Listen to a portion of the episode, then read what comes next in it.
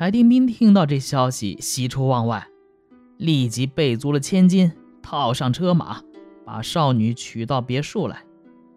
仆人们也不敢把这事儿告诉金氏。少女对柴廷斌说：“你的这个办法，就如同燕子把巢筑在布帘上，不考虑会朝不保夕啊！让别人都不说话，希望事情不泄露出去，这怎么可能啊？你还不如早点把我带回家，事情早点挑明，祸还小一些。”柴廷斌担心少女会受到摧残。少女说：“天下没有不可教化的人。如果我没有过错，他又怎么能发怒呢？”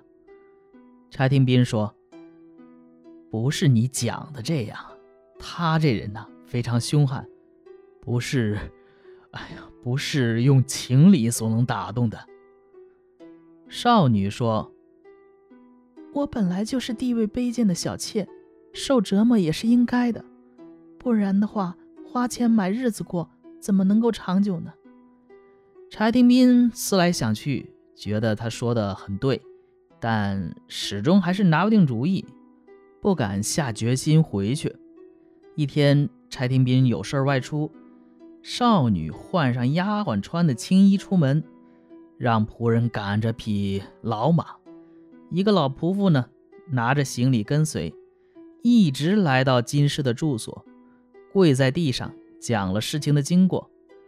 这金氏呢，刚开始很生气，继而又觉得少女主动上门自首，哎，也可以原谅。又见她衣着朴素，态度谦卑，气儿啊也就渐渐消了一些，就让丫鬟拿这个绸缎衣服让少女穿上，说：“那个无情无义的人。”在众人面前说我的坏话，让我背上了恶名。其实全都是男人不义，那几个丫头没有德行，激我发怒。你想一想，背着妻子又另立家室的人，这还算个人吗？少女说：“我仔细观察，他好像有些后悔，只是不肯低声下气认错罢了。俗话说，大者不服小，以理来论。”妻子对丈夫来说，就如同儿子对父亲、妾对妻一样。夫人如果肯对他体贴宽容一些，积怨就可以完全消除了。金氏说：“他自己不来，我怎么办呢？”说完呢，就让丫鬟仆妇们为少女布置房间。心里虽然不高兴，但暂时没有发怒。柴廷斌听说少女回家了。既吃惊又忧惧，暗想这如同羊入虎群呐，可能少女早就给摧残的不成样子了。急急忙忙奔回家中，见家里安安静静，这心才安定下来。少女出门相迎，劝他到金氏屋中。柴廷斌面有难色，少女流下眼泪，他才稍微有些听进去。少女又去见金氏。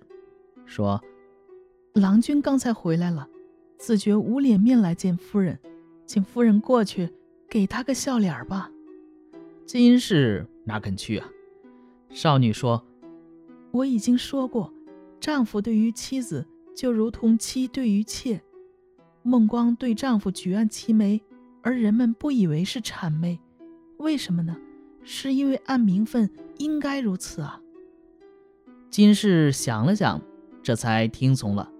见到柴廷斌，金氏说：“你是狡兔三窟啊，还回来干什么？”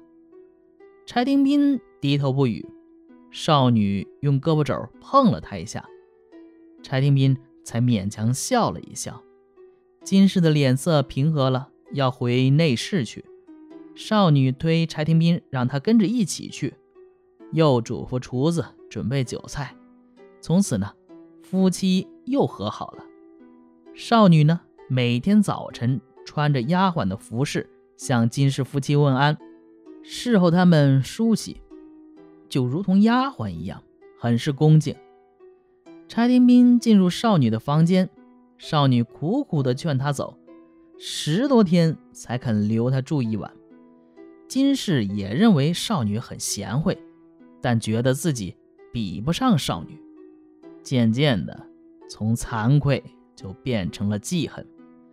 只因呢，少女侍奉的非常周到，你挑不出人家的毛病，所以有时候只是训斥几句，少女呢也都逆来顺受。就这么着，日子勉勉强强的过下去。一天夜里，金氏与柴廷斌有点小争吵。第二天早晨梳洗的时候，仍然是怒气不消。少女为他捧着镜子，不小心镜子掉在地上，打碎了。金氏更加生气，握着头发，眼睛瞪得老大。少女很害怕，直挺挺地跪在地上。哀求金氏饶恕，金氏怒气不消，抽打少女数十鞭。柴廷斌忍不下去，怒冲冲地奔进屋里，把少女拉出来。金氏唠叨着在后面追，柴廷斌呢大怒，夺过鞭子抽打金氏，金氏的脸上和身上都被抽破了，这才退了回去。从此夫妻二人如仇人一般。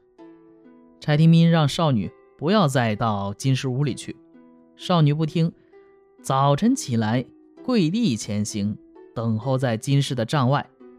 金氏捶着床怒骂，不让少女前来。金氏日夜的咬牙切齿，想等柴廷斌出去啊，再拿少女出气。柴廷斌知道这金氏的想法，谢绝交往，闭门不出。金氏无可奈何。只好每天鞭打其他的丫鬟仆妇来发泄愤怒，这下人们也都受不了他的虐待。自从夫妻反目，少女也不敢和柴廷斌住在一起，柴廷斌只好孤眠。金氏知道了，心情稍微安定了一些。这个时候，有一个年纪稍大、颇为狡黠的丫鬟。偶尔和柴廷斌说了句话，金氏怀疑他与柴廷斌有私情，打的是格外的凶。丫鬟经常在没人的地方恶狠狠地咒骂。一天晚上，轮到这个丫鬟来伺候金氏睡觉，少女嘱咐柴廷斌不要让这个丫鬟去，说这个丫鬟面有杀气，居心难测。柴廷斌听了少女的话。把丫鬟叫来，诈问道：“你想干什么？”丫鬟惊吓得无言对答。柴廷斌更加怀疑，搜她衣服，发现了一把锋利的刀子。丫鬟无话可说，只是伏在地上求死。柴廷斌要打她，少女制止说：“恐怕夫人会听到，这样这个丫鬟就没命了。她的罪过固然不可饶恕，然而不如卖掉她。”既保住了他的性命，我们还能得到身价钱。柴廷斌同意了。正巧呢，有人要买妾，急忙就把他卖了。金氏因为这事儿啊，没和他商量，怪罪柴廷斌，越加迁怒少女，骂得更凶了。柴廷斌生气地看着少女说：“都是你自己招来的。前些日子他要被人杀了，哪会弄到今天这个样子？”说完，转身走了。金氏觉得这话很奇怪，问遍了身边的人，没有一个人知道的。问少女呢，少女也不说。金氏更加闷得发怒，扯着衣襟大骂。这时，柴廷斌又返回来，把实情告诉了他。金氏大吃一惊，对少女说话时也温和多了。然而内心呢，又恨他：你怎么不早点对我说？柴廷斌以为二人前嫌已逝，就不再提防了。恰巧柴廷斌有事出远门，金氏就叫来少女数落说：“杀主人的罪不能赦，你把他放走了，是何居心？”少女仓促之间找不到合适的话来回答，金氏烧红了烙铁烙在少女的脸，想毁坏她的容貌。家中的丫鬟仆妇。都为少女感到不平，少女呢每哀嚎一声，这仆人们呢心里就抖一下。最终啊，仆人们实在受不了了，都哭起来，说愿意带他去死。这个时候，金世才不闹了，但是又用针扎他的肋下二十多次，才挥手让他走了。